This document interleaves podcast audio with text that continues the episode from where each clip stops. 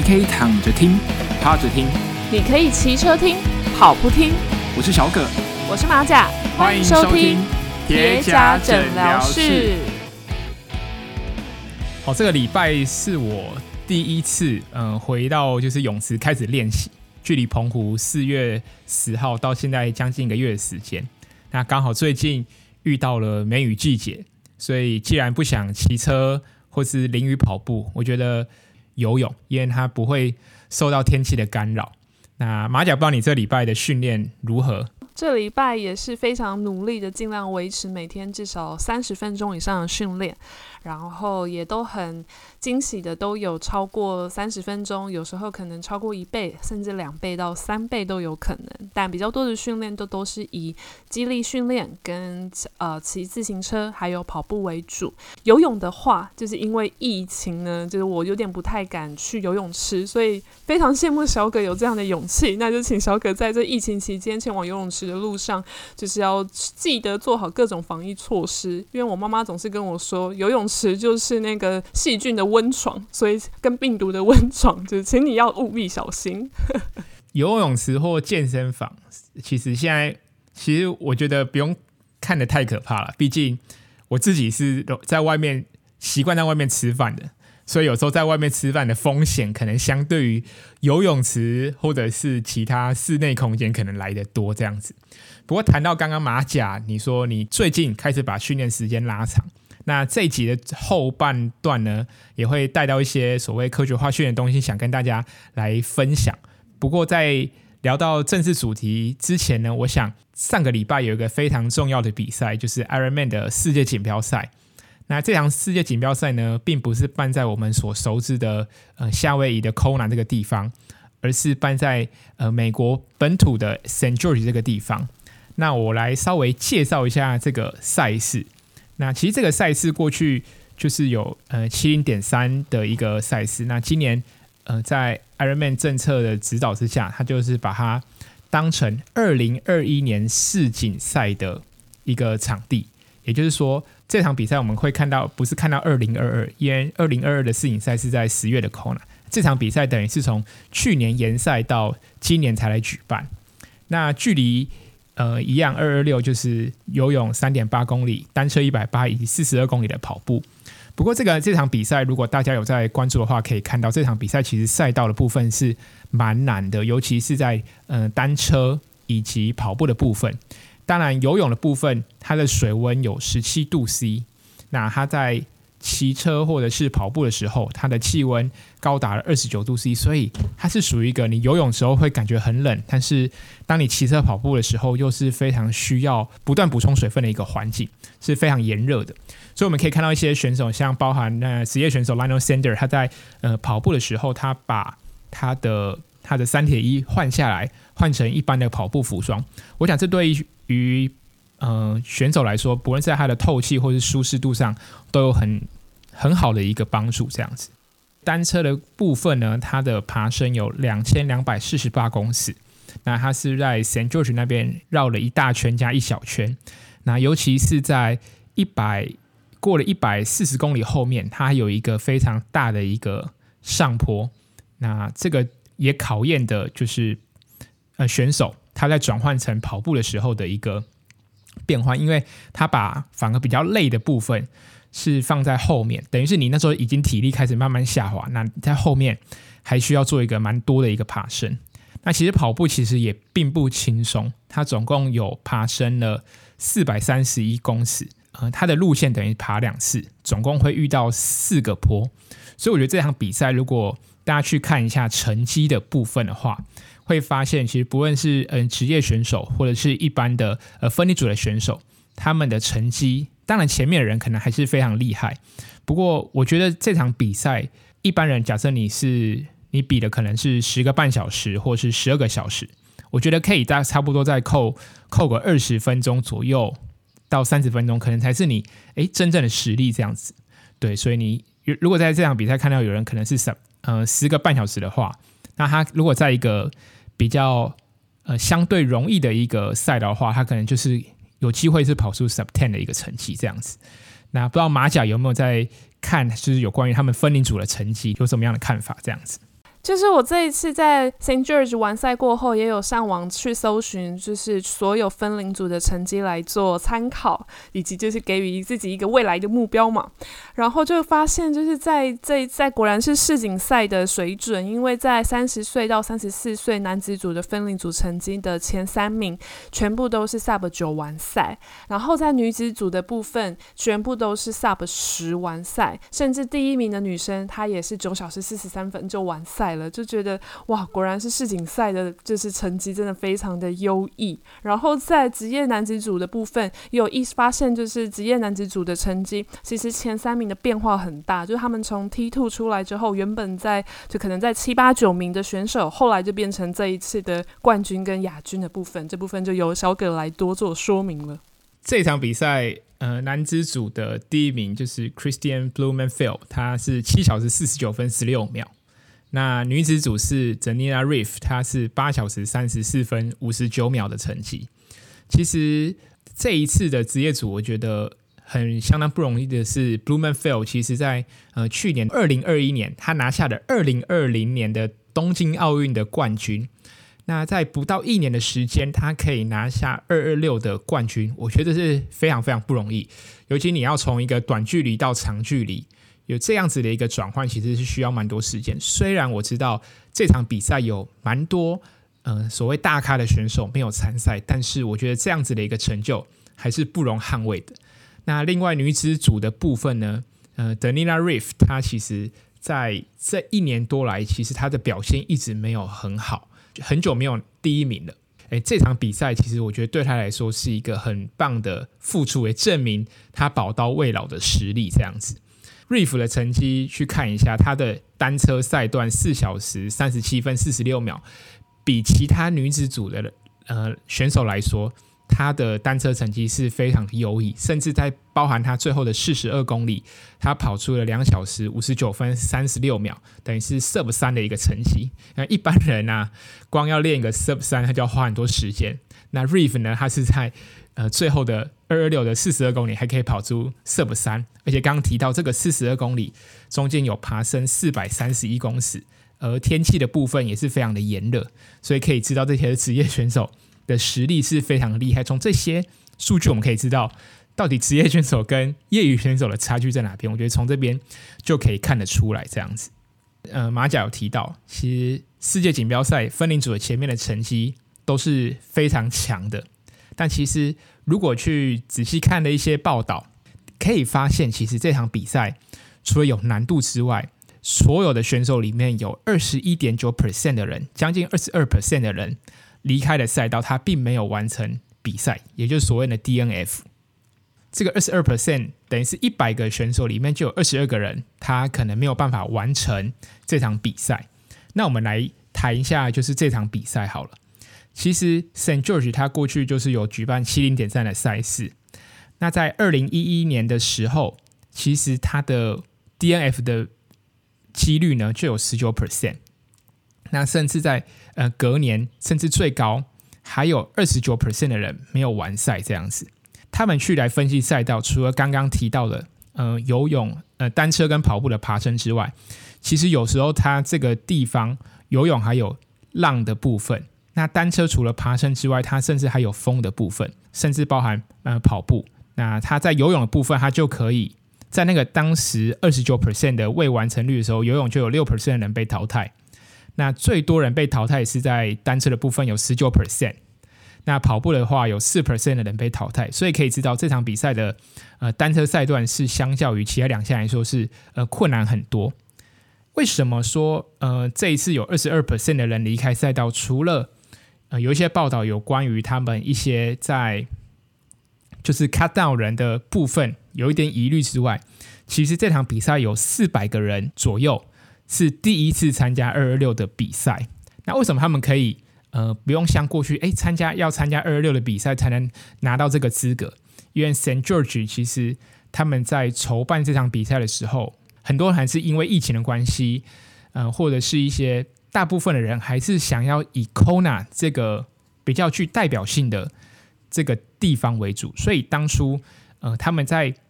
找这些参赛选手的时候，他们会往七零点三的分龄组来去邀请。哎，我也有收到邀请哦。如果是 AWA 选手的话，还他还发给蛮多人邀请的。对对，所以他们直到今年二月的时候确定这些要参赛的人这样子，所以很多人是从二月左右才呃确定要参赛。所以对这些人来说，他们的训练的期程就比较短啊。最后原本他们也要在这场比赛呃总共找了四千个选手。但最后只找了大约两千八百个选手，其实也是没有找完这样子。那刚刚提到，其实到二月份才有人确定要参加这场比赛。那对于北半球的一些国家来说，他们在这个冬季的期间，大部分来说对于他们都算是 off season，尤其是从圣诞节到隔年的一二月，在他们的天气来说是非常冷。甚至是你看，你要想哦，有些是加拿大的选手，一般加拿大的选手他们在参赛，他们都会选择呃六七月左右的赛事，因为对他们来说，可能过了三四月开始才会他们正式进入他们的训练赛期，所以有很多人是第一次参赛，那也有很多人是比较晚得知他有这个参赛资格，然后去报名了参赛，这个多或多或少都影响了这场比赛的完赛率。那个报道也指出，其实一般 Ironman 的 World Championship 就是世锦赛的 DNF 率大约是五到七 percent。对，如果你去 Kona 这些四个赛道，其实完赛率有九十五 percent 人都可以完赛，所以可以证明这场赛道是真的是非常的难这样子。刚提到 DNF，那不知道马甲过去有没有参加过什么比较呃难的赛事，或是你是否自己也有 DNF 的经验这样子？有哦，身为一位就是业余铁人选手，DNF 的经验绝对是必要的。如果没有 DNF，实在太可惜了。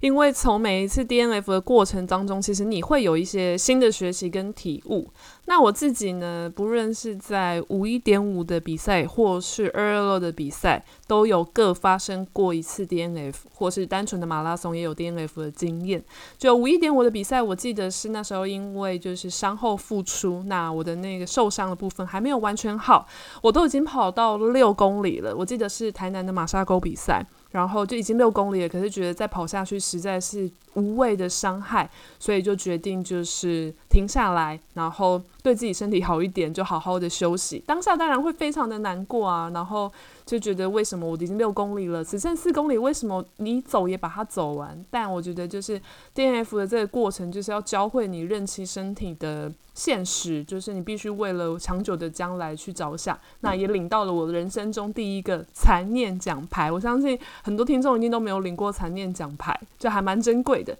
然后后来第二场 DNF 的经验，则是在就是二零一八年的 Ironman。就因为我骑车骑到大约一百六十公里，就也是将近要骑完的路程，但就很不幸的发生了一些小意外，就摔车了，所以就当下就没有再继续完成比赛了。大概大概是我几场比较重要的比赛 DNF 的经验。没有啊，你二零二二年的澎湖 Ironman 也是 DNF 哦。Oh! 我完全忘记这一场，我也是 DNF 呢，因为我根本没有把它看成一个我自己的正式比赛。谢谢小葛的提醒。那请问小葛，你有 DNF 的经验吗？有，我有 DNF 经验，不过我只有一次 DNF 的经验。那一次是我刚接触跑步的没几年，然后那一次去参加呃一场马拉松比赛，是在台中。然后那时候其实对一些补给这种观念不太懂。我也不知道，呃，到底比赛前要吃什么东西，然后我就大约比赛前一个小时吧，我就跑去早餐店就吃了那个蛋饼，但是我但是吃完我也觉得还好，但是不过跑到大概一半左右，大概半程的时候，十几公里的时候，我就肚子就一直侧腹就一直很痛，然后放慢速度也没办法，就是那个痛觉就一直在，所以我就。不得不在二十一公里的时候就弃赛，那那一次也是我呃第一次的 DNF。后面有有一次是我去斯洛伐克参加世界锦标赛，去呃也是铁人三项。那那一次的差一点点 DNF，就是因为我也是摔车，不过我那时候已经摔车，就是摔到就是龙头已经歪掉哦。但是我觉得不行，我我我已经到国外比赛，就不可能 DNF 回去啊。所以我就是那个我在龙头歪掉状况下，我还是把那个九十公里把它骑完这样子。对，虽然最后的成绩不是很好，不过那一次也是真的是差一点 D N D N F 这样子。对，所以我觉得 D N F 经验其实当下应该都蛮不好受的。对，尤其是不论是受伤也好，或者是我想这一次 Change 台湾我看到蛮多人也是因为呃赛事可能比较炎热的关系，那导致身体没办法继续比赛。那不过我一直觉得 D N F 是当下算是一个不好的经验，不过回头来看，它是一个训练的动力，这样子。对，毕竟其实没有一个选手他每次比赛都可以一直 P B，或者是都能够顺利完赛。对，不可能，职业选手也不会，因为职业选手也会 D N F 啊。所以这件事情对于一个呃玩铁人的来说，其实是很稀松平常的事情。对，那重点是你要在 D N F 当中你学会什么。例如说，我刚刚因为吃早餐的关系，所以我 D N F。那我事后我就知道，哦，原来比赛前两个小时在进食对身体比较有帮助。那也不会因为呃太晚进食，然后让血液都在胃里面，造成你的四肢可能比较无力的状况。对，所以我觉得 D N F 是对我们有帮助的。重点是你要在这个当中学习到什么？对，你要去能够从每一次的教训当中学习到一个重点，才能够把它化为下一次比赛可以表现更好的一个机会。OK，那马甲，你有参加过你觉得最难的赛事吧？因为我看 Saint George 这场比赛是呃算是难度非常高的一个 Ironman 的赛事。那你自己有参加过什么样嗯、呃、比较困难的赛事吗？或是你可能当下觉得困难，例如说，就像呃出马好了，对有些人来说，就是他的出马，他那个状态就是对他来说是很痛苦，比较他对他来说可能比较像是呃主观的困难，比较像客观，因为 s a n t George 可能比较像客观的困难嘛，或者像 FRT 这样子，哦，就爬升就很多，然后需要很长的时间这样子。那你自己有经最艰难，或者你觉得比较困难的赛事，你自己的经验可以跟大家分享一下。我觉得刚小可讲的第二个点很好，就是分成主观跟客观的困难。因为刚刚当你问我这个问题，我想起来，我觉得困难的赛事其实赛道都是一样的，可惜就是会有那那么几次你会觉得特别困难。我想印象里最深刻的应该就是二零一七年的 Ironman 的赛道，就是你那当因为我记得当以前的举办的月份是在每年的十月份左右，所以那一年我记得是在九月底十月初的比赛。然后那一天骑车的体感温度已经来到了四十二度、四十三度，就是现场的呃室外温度应该是相逼近三十五度，逼近三十八度这种气这种气温，所以体感自然就会飙到四十二、四十三。所以我记得我在骑车的时候已经感觉就是头昏脑胀，然后我不知道自己在哪里，我不知道为什么我在这里吹风，我在跨海大桥来回，然后最后甚至在跑步的时候，我还在那边军营坡在那里爬升，就是来回。不知道，我真的完全不知道自己在做什么。然后为什么你会感觉这么困难？其实我觉得跟你当初的准备的训练周期有关。就可能你的身体是在一个你的训练量比较不足够的情况下去参与这个有一定难度的比赛的时候，所以你整个的体感，你整个的感受是会相对呃困难许多的。因为其实像后来我在二零一九年我又回到呃澎湖，顺利把 Ironman 顺利完赛之后，其实我就觉得诶。其实这一次的赛事就没有往年那么困难，所以其实当当你如果有做好充足的准备之后，赛事的困难度会是大可以大体感上可以大幅的减低许多。那如果就是像我去年普悠玛二二六完之后，我那时候也因为有做了充足的准备，所以。当初完成当然是蛮累，因为毕竟二二六到最后的那几公里都是几乎是用生命在跑才能够回到终点嘛，所以当初会觉得哎、真的蛮累。可是其实回想起来，反而没有二零一七年那么难。然后当初因为隔了两周又再回到垦丁去比一一三，我那时候居然会觉得我二去年四月底的那场肯丁比赛，比我前两个礼拜前的二二六普优玛还要困难，所以我觉得。某部分是来自于你的体感来决定比赛的困难度。其实准备一场比赛，其实就是要把自己的状况调整到好，否则就算再简单的一个赛事，可能都会对我们的身体造成一定的负担，这样子。没错，没错，就像我想起，之前有一场就是标铁，只是标铁哦。然后那时候是因为我刚复出回去比赛，然后就只是标铁的距离，然后我觉得超级累。然后那时候当下我还想说，哦，难怪我比较喜欢二二六。但事后回想，其实只是我们准备的周期、准备的时间不足所导致的困难。既然谈到 St. George，那我们可以来聊一下他们这几位选手。那第一项第一名的 Blummenfelt，刚刚提到他在拿下了五一五点五的奥运冠军，那也这次也拿下二二六的 Ironman 世界锦标赛的冠军。那第二名的 Lionel Sander 其实他也是表现出非常好的一个成绩。那尤其是在以这个一总排来说，他其实每每次大概都是前三名这样子。那其实。为什么要谈到他们两个？其实因为他们两个有一个共同的特点，就是他们都是接受所谓挪威式的铁人三项训练。那以下谈到的部分呢，我有看一些就是 J 帅写的一些文章，然后来跟大家分享这样子。那现在谈谈第二名呢，好了，是 Lionel Sander。大家如果有习惯去看他的 YouTube 频道的话，可以发现他还非常乐于分享他自己的一些训练过程。那他在今年还是去年底的时候，就是有换了一个教练。那他现在的这个教练呢，就是伊登的哥哥，他必须去调整他的一个训练方式。那这个东西对 Lionel Sander 来说，他其实他过去是一个呃非常喜欢靠意志力，或是他喜欢承受痛苦 （suffer） 这样子的一个训练方式，来去砥砺自己这样子。例如，他的训练方式就是：我今天想要用我比赛的目标是用三百一十瓦，要推四个小时。但对他来说，他部分的训练，大部分的训练就是会尽量会去做那种呃四百瓦五组五五到十分钟的这样子的一个训练方式，或者是他几乎在每一次的训练方式就是。我要比这次更痛苦。如果这次可以用三百瓦推三个小时，那我下次就要用三百一十瓦再去做三个小时的一个训练。那这样的一个训练，嗯、可能没办法让他的成绩再有所往上。因为伊登他的哥哥成为他的教练之后，他让他跟 Lionel Sanders 他的观念不断的改正，这样子。对，那还有在影片中谈到一件事情，我觉得这句话，我觉得大家可以。笔记下来，我觉得很棒。他说：“You need to be able to suffer, but you don't need to suffer every day as a measure of what you are training。”他说：“你应该要去能承呃去能承受痛苦这件事情，但是你不必因为每天的训练来去承受痛苦。等于是说，你平常的训练你要懂得来去控制自己，而不是让自己练得很累、很累、很累、很累。”这种东西才叫做训练，这样子。有关于挪威式铁人训练，Blummenfelt 他的教练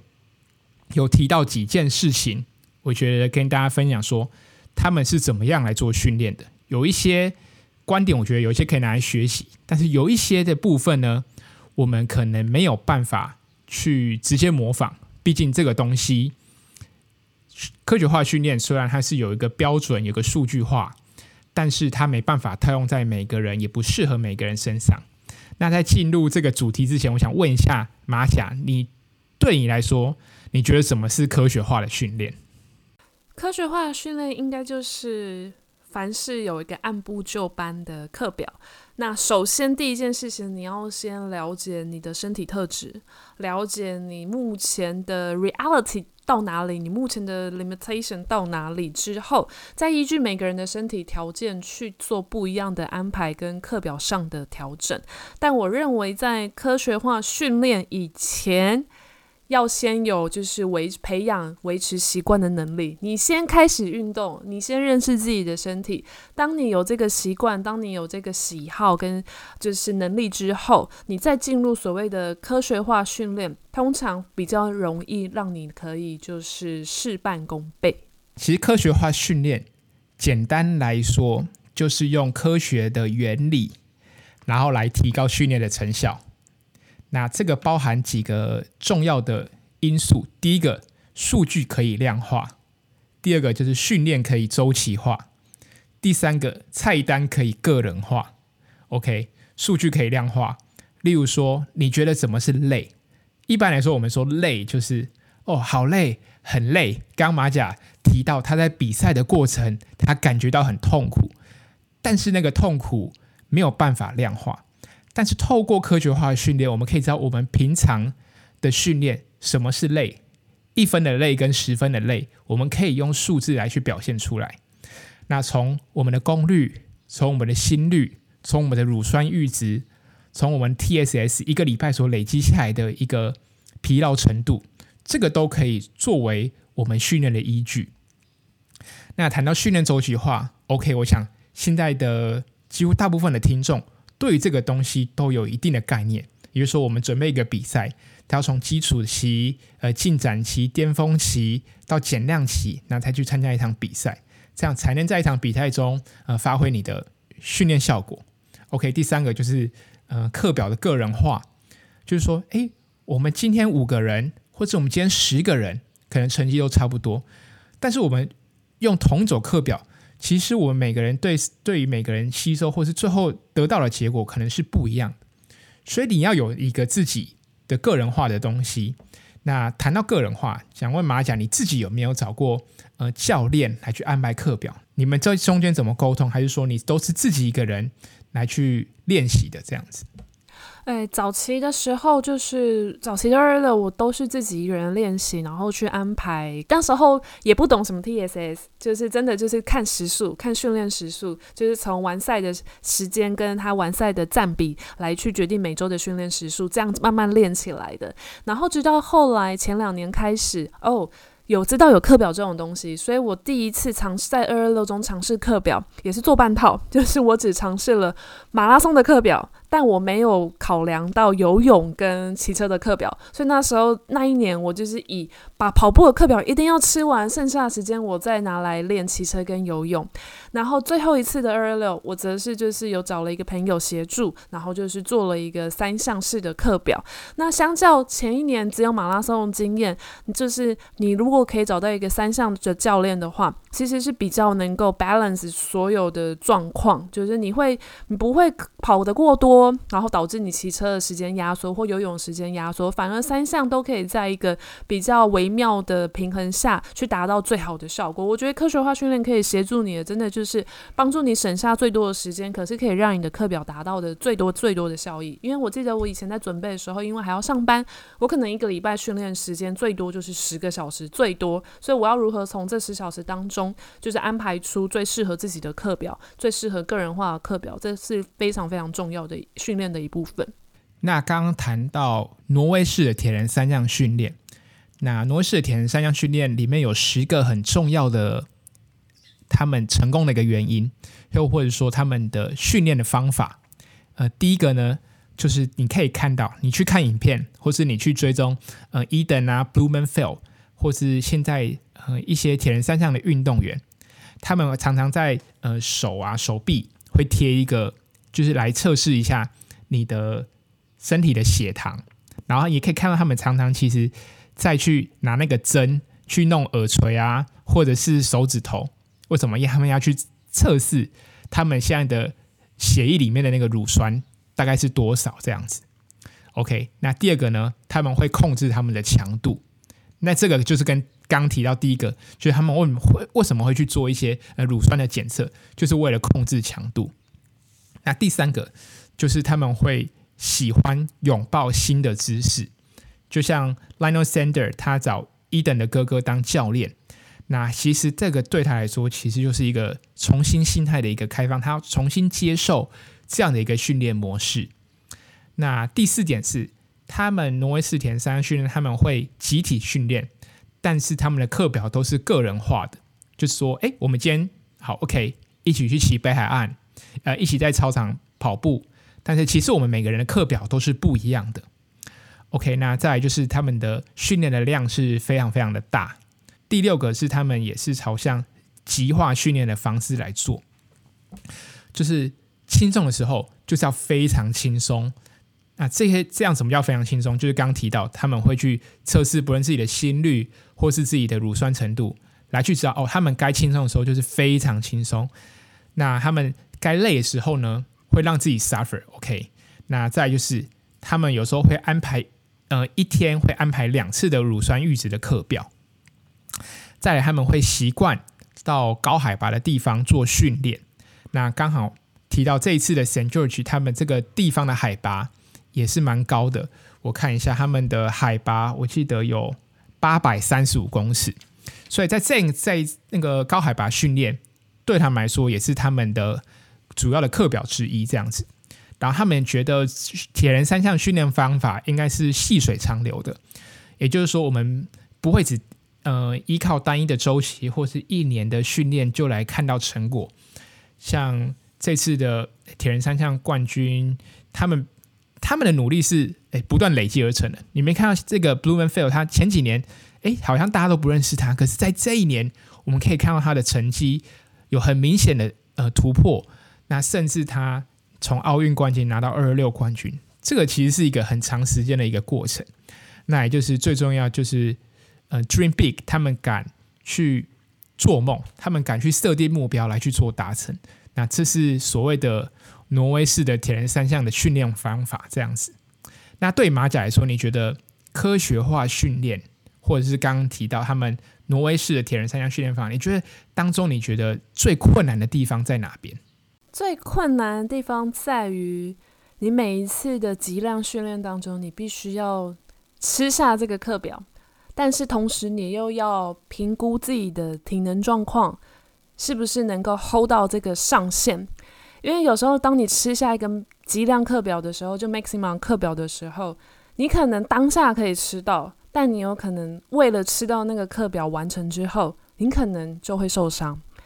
那也有可能，你就是太过的 easy，就是哎呀，反正今天我应该尽力了吧？就有又有可能，你今天又没有把你全部的潜能发挥出来，你大概只吃了六成力、七成力，你其实也还没有达到你的极量。所以，其实，在每一次的这个极量的控制中，是相对，我觉得是比较不容易去掌握的，因为你生活当中还有很多让你疲劳的事情，不是只有训练而已。所以你必须在每一次的极量训练当中去拿捏自己身体可以吃下的强度课表，然后来让自己可以不断的向上适应，然后可以达到更好的水平水准。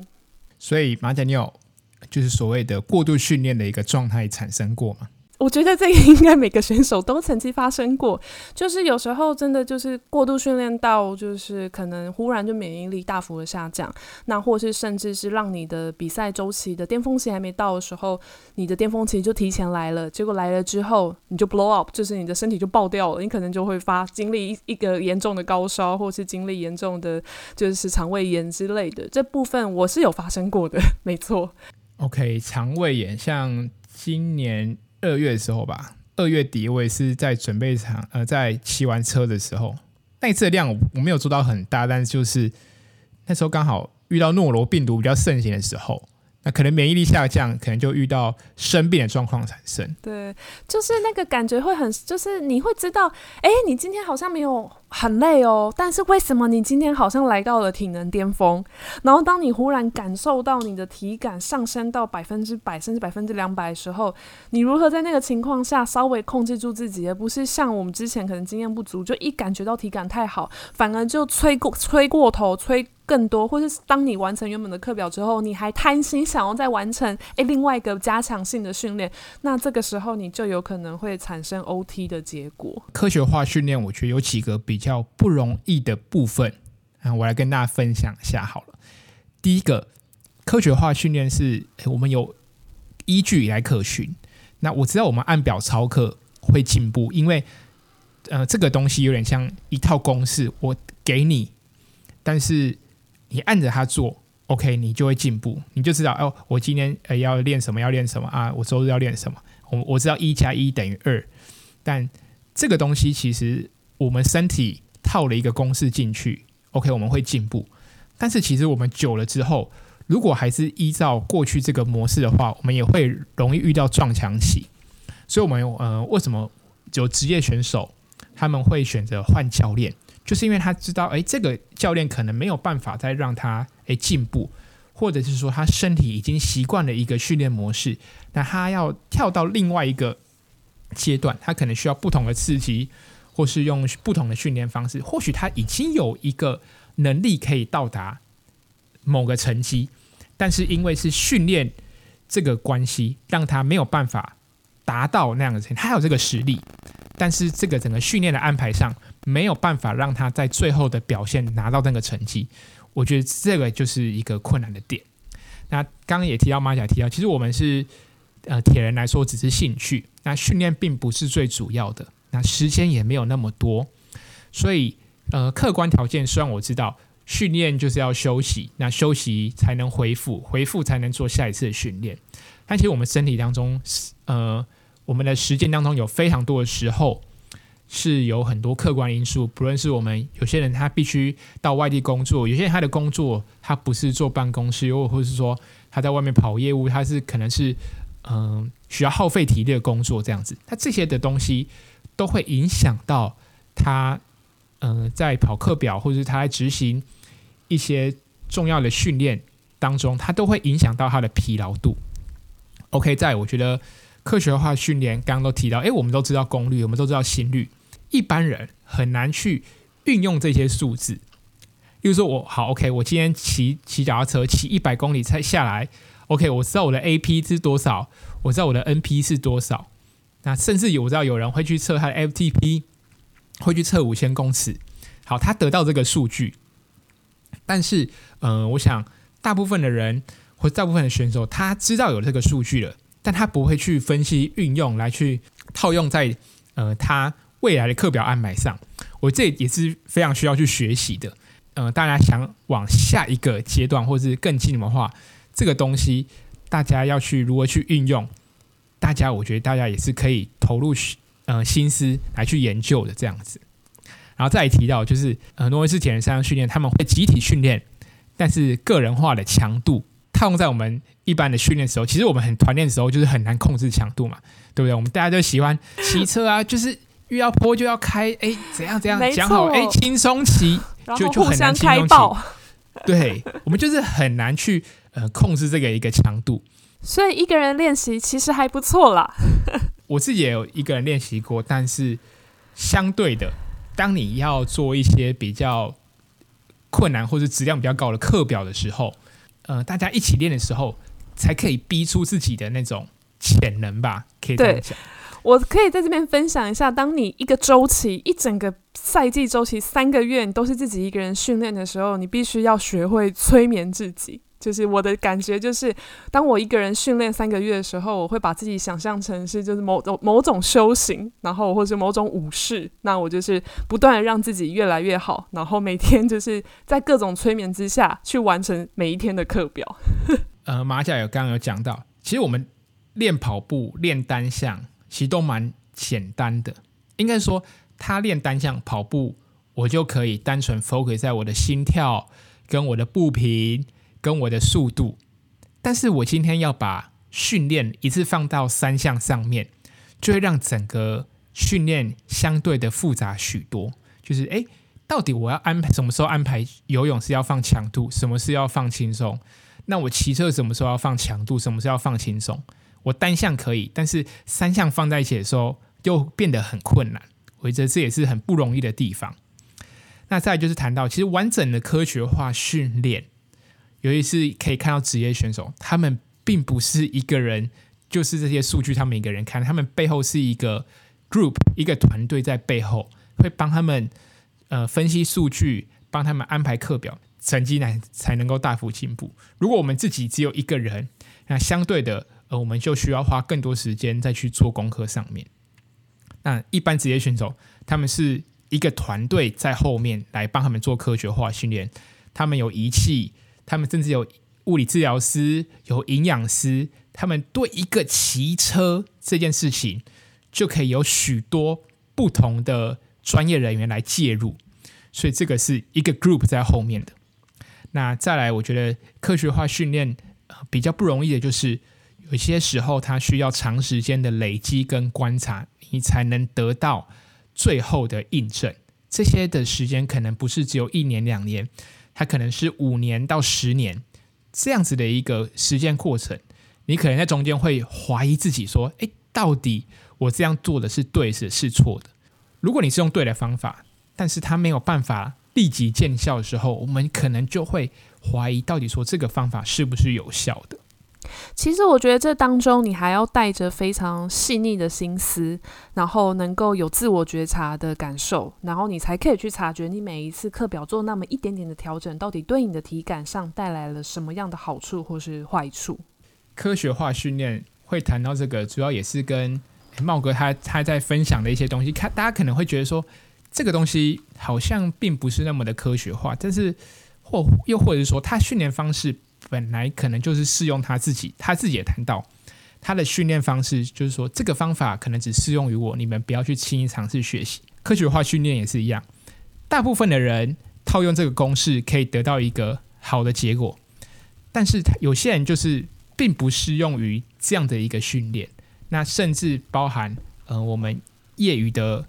人，我们在练习的时候有太多不确定的因素，所以大家可以去尝试，就用刚提到开阔的心胸去认识不同的训练方法。那最后你要找到一个诶适合你的方法，可以细水长流的拿去持续下去。我觉得这还是科学化训练对我们嗯、比较好的帮助，这样子。我觉得就是找到一个可以让你的热情是长久而平稳，持续在这个运动上面进行，而不是说科学化训练。哇，那个谁的课表，你吃了就一定会进步，或是那个谁谁谁的课表，我吃了就一定会更好。这都其实这个结果都不是必然的。你要想想，每一个科学化训练的课表，或是每一种课表，都跟那个选手本身常年的累积有关。他之所以吃得下这个课表，是因为他过去所做的一切努力。今天他适用他的课表，不见得适用于你，甚至是新手加入这个呃运动产业的时候，他可能就不适合这样的课表。所以要找到一个真的适合自己，然后可以长久保持一个平稳热情的心来运动下去，才是最好的选择。OK，今天聊的可能 聊的比之前还要多。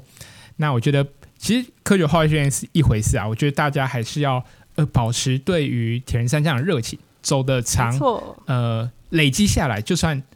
你不用太科学化的训练方式，你的成绩只要长时间拉长来看，我们基本上要进步都不是问题。我觉得简单来说就是。让自己快乐，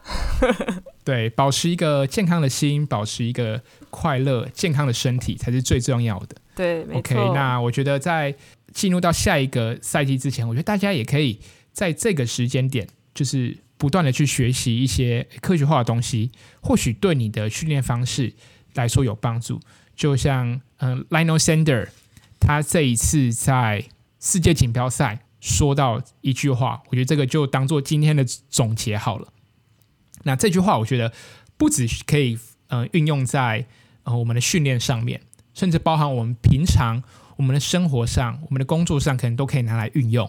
他说什么呢？他说：“当你成长、学习、保持开放态度的时候，你就能走得更远。” OK，那我们的。这一集就用这句话来当做结束，我们就下一集再见喽，拜拜，拜拜。